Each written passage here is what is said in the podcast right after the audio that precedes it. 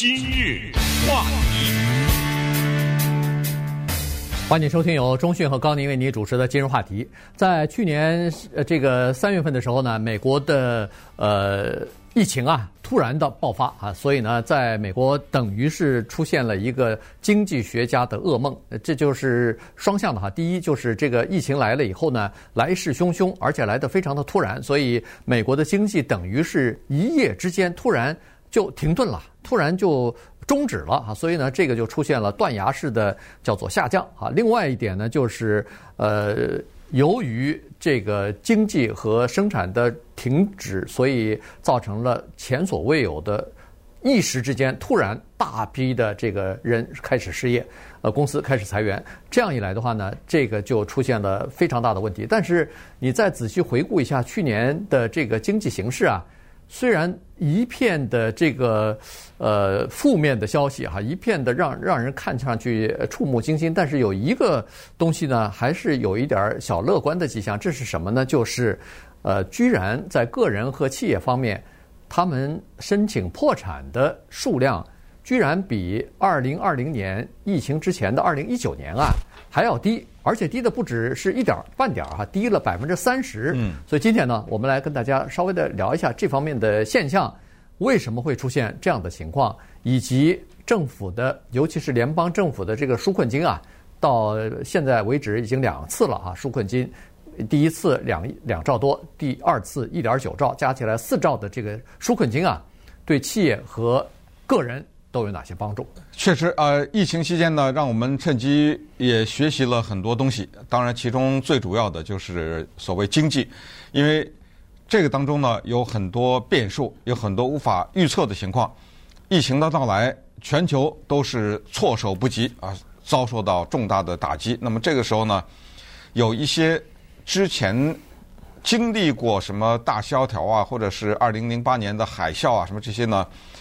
经济学家他们可以根据以往的经验做出一些初步的判断，可是事实证明呢，有的时候这些初步的判断和他们的现实啊，和我们真正发生的现实之间是有出入。呃，人们现在就在研究关于申请破产这件事情。首先，我们可能想到的就是餐厅，因为旅行旅游业和餐厅呢受到的打击最大。那确实是啊，在全美国的范围内呢，餐厅关闭的很多。但是从餐厅也好，到各种上市的大公司也好，拿这个数据一看，怎么会比疫情以前还少呢？因为每一年都有公司倒闭，对吧？这是一个事实的，嗯，没没办法躲避的情况啊。有公司成功，也有公司倒闭，这些数字。在联邦政府那儿呢，都是清清楚楚的。那么他们做了一些比较，才发现是有这么一个很奇特的经济状况。刚才说的是公司和个人，我们拿两个比较有典型的企业为例啊，比较能说明问题。一个是连锁餐厅，叫 Souplantation，这个大家哎，我都不知道这个在外州有吗？有啊，十个州呢。哦，一共九十七家餐厅。他用的名字可能不太，换个名字哈，在其他州。对。呃，他这个呃连锁的系列有两个名字。呃，Souplantation 呢，这一个餐厅它是在一个呃更大的叫什么 Farm Fresh 吧？呃，Garden Fresh。对，Garden Fresh。它的集团叫做 Garden Fresh，在它的这个大旗下面啊，它是系列餐厅。这个呢，说实话是我们呃加州人比较熟的。因为我们去的次数挺多，我们电台旁边就有一个，对不对？对。啊，这一个餐厅这是连锁的，还有一个呢叫做橄榄树 （Olive Tree），这个就一家，呃，一个中东风味的餐厅。那我们知道中东那个地方橄榄比较多嘛，呃，它这个餐厅叫橄榄树。我们从这两家餐厅的组织形式和它关闭的情况来研究一下疫情对这两个。不同的企业的影响，以及呃，为什么倒闭的餐厅比预期的少这么多？嗯，呃，不是餐厅了，企业啊，各种各样的企业少这么多。对，呃，这两家为什么拿出来呃作为例子呢？是因为他们是两家呃非常有代表性的这个例子哈，两家企业，一个是叫做在十个州有都有经营啊，差不多一百家呃的这么一个连锁餐厅，不管它用什么名字，但我们就说 Soup Plantation 啊，在加州是这个名字。呃，那么好了，这种餐厅叫连锁餐厅呢，它在破产的时候，它在关闭的时候呢，它会要经过这个破产程序，也就是说，他们要到破破产法庭去清算清算资产呐、然后赔偿这个呃债权人啊等等啊，最后呢。等于是关闭了，因为这家餐厅在全国一共有四千多名员工呢，所以这是一个比较大的连锁的餐厅，他们就走走正常的程序。另外一家在 Anaheim 的这家中东餐厅橄榄树呢，就这么一家餐厅，于是呢，他根本就没有宣布破产，他也没有到破产法庭去登记，说是我要申请破产，原因就是我就这么一家餐厅，我关了我就关了，这是我自家的事儿啊，我没欠人家别人的钱。呃，我我不需要走这个破产程序哈，于是他就跟他的，因为他租的人家房子，他的这个餐厅本身是租人家房东的房子来经营的，所以他就和房东讲了，说不行，这个呃这个居家令一来，呃疫情来了以后不许堂吃什么的，我这个餐厅呃现在开不下去了。但是呢，我告诉你，我第一没什么欠债，所以你不用担心。我关关就关了。第二呢，就是说我现在也没现金，也没什么钱，所以你让再让我再经营下去，我交不出房租来。所以在这种情况之下，他就准备啊，关了以后看看能不能把自个自自己这个生意啊卖掉。据说他他估计大概可以卖个五十万什么的。于是靠这个五十万，他就可以把所有的东西，呃，欠员工的钱呐，呃，是薪水啊等等。呃，这个欠的房租之类的东西都通通的都交上，也就不欠什么东西了。于是他就等于是以私了的方式，悄悄的，其实这家餐厅没了，关了。对。但是在整个的统计数据当中，我们说为什么企业关闭的少，在统计数据当中没有这家餐厅，也就是说在统计数据当中没反映出来。的数据当中啊，对，没有没有反映出来，像他这样的单独的小餐厅或者小企业。人家就收收工了，人家就关了门了，但是悄悄的也没有呃进入到这个官方的这个数据当中，所以这个呢是原因之一，就是说实际上的倒闭或者是破产的企业远比数字反映的要多。嗯，呃，但是呢，这你像刚才说的重点，一个叫做倒闭，一个叫破产。那个倒闭我就是关门了嘛。嗯。呃，破产的主要一个原因，当然啊，就是关于债务的问题。如果进入到这个程序的时候，那谁曾经借给过他钱就倒霉了嘛？呃，只 只能是这么一个情况。他他就卖了财产，清算财产以后就赔吧，看看谁赔赔的最多的时候赔不完呐，啊，对对对，嗯，呃，所以有一些单人的独家的这种公司呢，他没有债务的话，他就直接关门就算了。但是相比之下，我们再举几个例子啊，你比如说 Hertz，嗯，Hertz 大家都知道，这个是一个。在美国不算最大的，但是它是百年老店，是租车公司。尤其是所谓出差的时候，它的生意是主要依赖的这一方面。因为很多公司出差的话，这一部分是可以报销的，他就用 Hertz 这个租价租车公司。Hertz 呢，它下面还有两个小的，一个叫 Dollar，一个叫 Thrifty，都是它的。那它用不同的名字的经营，它是在这次疫情当中。倒闭的，其实大家知道什么 Enterprise 啊，Avis 啊，什么，嗯，都是很大的租车公司，没有倒，反而它宣布破产了。这个里面也是呃值得研究，就是首先，疫情让旅行的人大幅度的减少，旅行的人减少了，租车的人就减少了，但是这个也影响到其他那些啊，呃，其他 Enterprise Avis 也是受影响啊、呃。再看一个，就是二手车市场。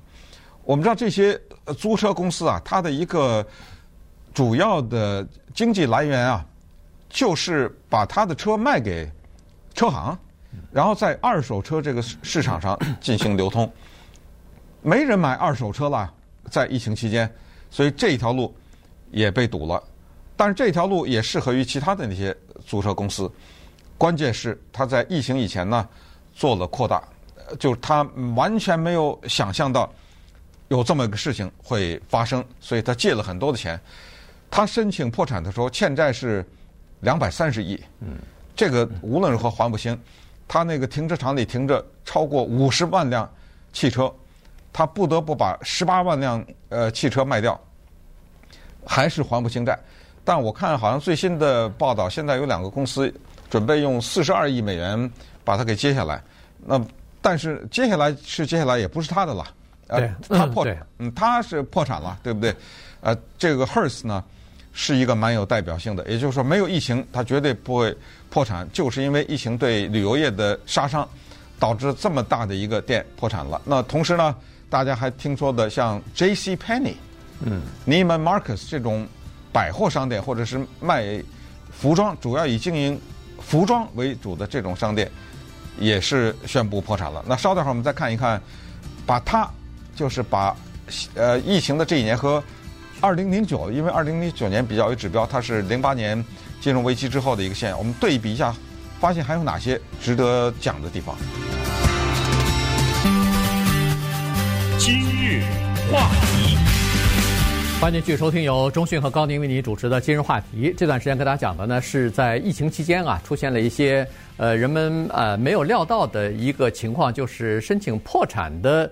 数量比疫情之前反而少了啊，所以今天我们来稍微的分析一下这里边的原因到底是什么。在全美国呢，呃，这个呃，在去年申请破产的这个公司和个人呢，比二零一九年少了百分之三十。在里在这其中呢，个人宣布破产的数量减少百分之三十一，呃，这个企业宣布破产的是减少了百分之五。呃，对应一下我们。加州啊，加州中部的这个破产法庭呢，情况也差不多。在加州中部这个破产法庭，它管辖的区域包括洛杉矶县、还有城县，还有我们南部和中部的几个县啊，一共七个县吧。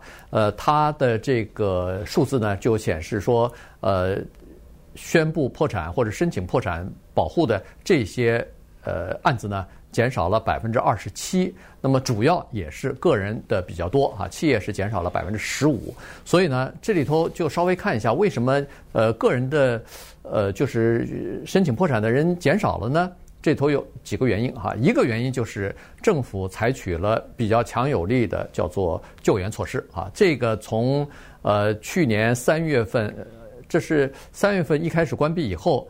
国会马上就通过了一个纾困法案啊，那个是好像是两点三兆吧。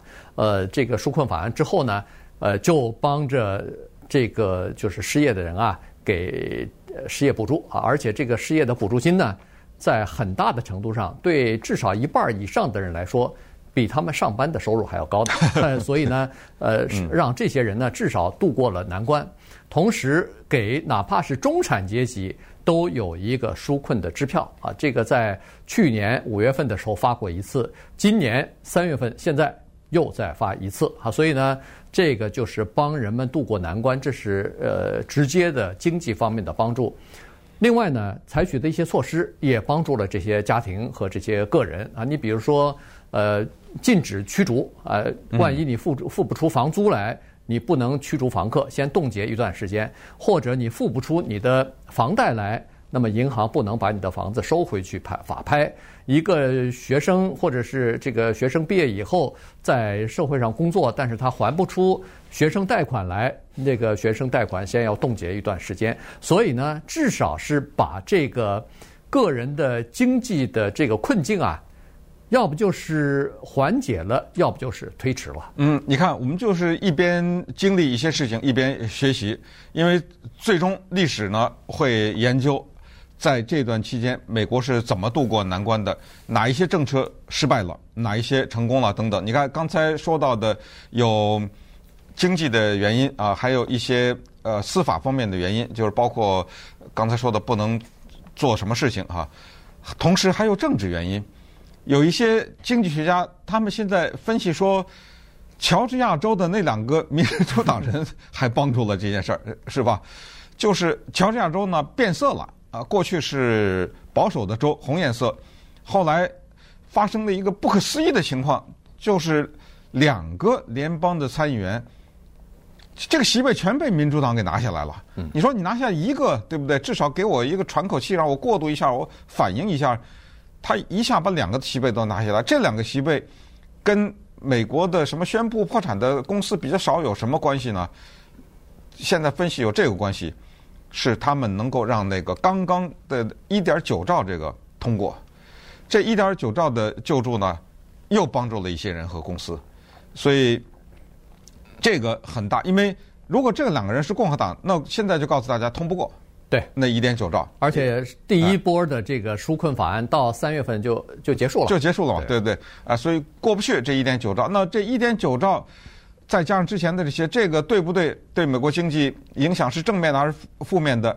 你别看现在说的什么破产的公司少了什么之类的。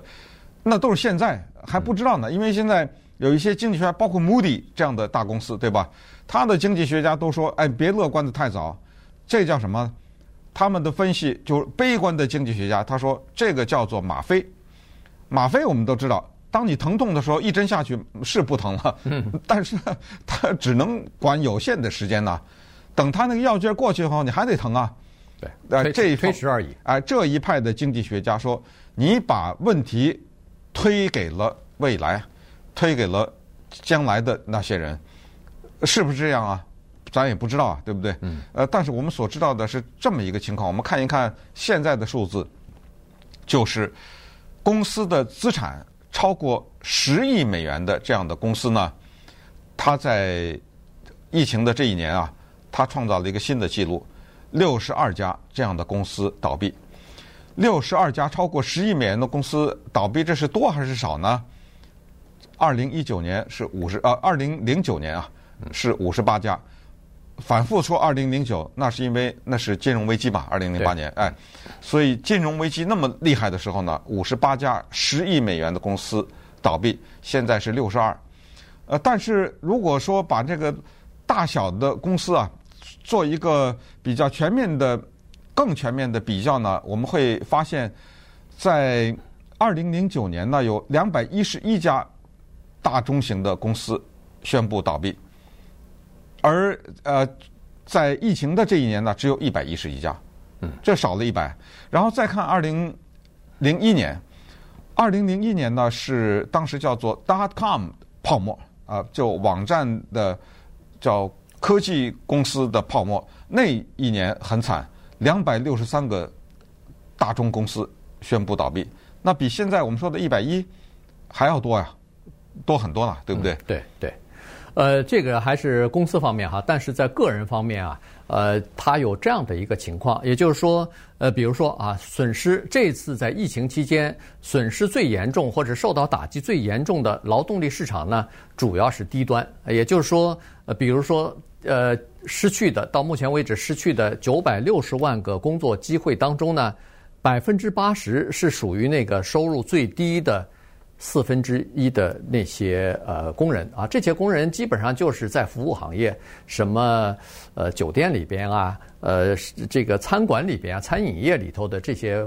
呃这个服务人员啊等等，那他们薪水是比较低的。而在这些行业的工人呢，往往他。即使是个人破产了，他也不会去去申请，叫做到法院去，呃，我申请个破破产保保护，很繁杂，很繁杂。第一是繁杂，而且还要交费用呢。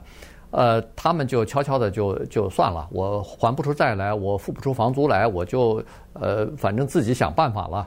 呃，为什么呢？因为这个呃破产法啊，他谁去申请呢？是有房产的人、有资产的人，他去申请。为了保护他的那些资产或者是房产，他到这个呃破产法庭说：“哎呀，我现在付不出来，但是可不可以分期付款？反正想一些办法把这个难关度过，还能保护自己的资产。可是那些低收入的人呢，他们基本上没有什么资产，也没有什么存款，所以呢，他不会去宣布。”这个破产保护，所以所以呢，像这些在经济上受到打击，而且这个已经处于经济和金融困境的这些个人，其实远比那个申请破产的那个人数要多得多。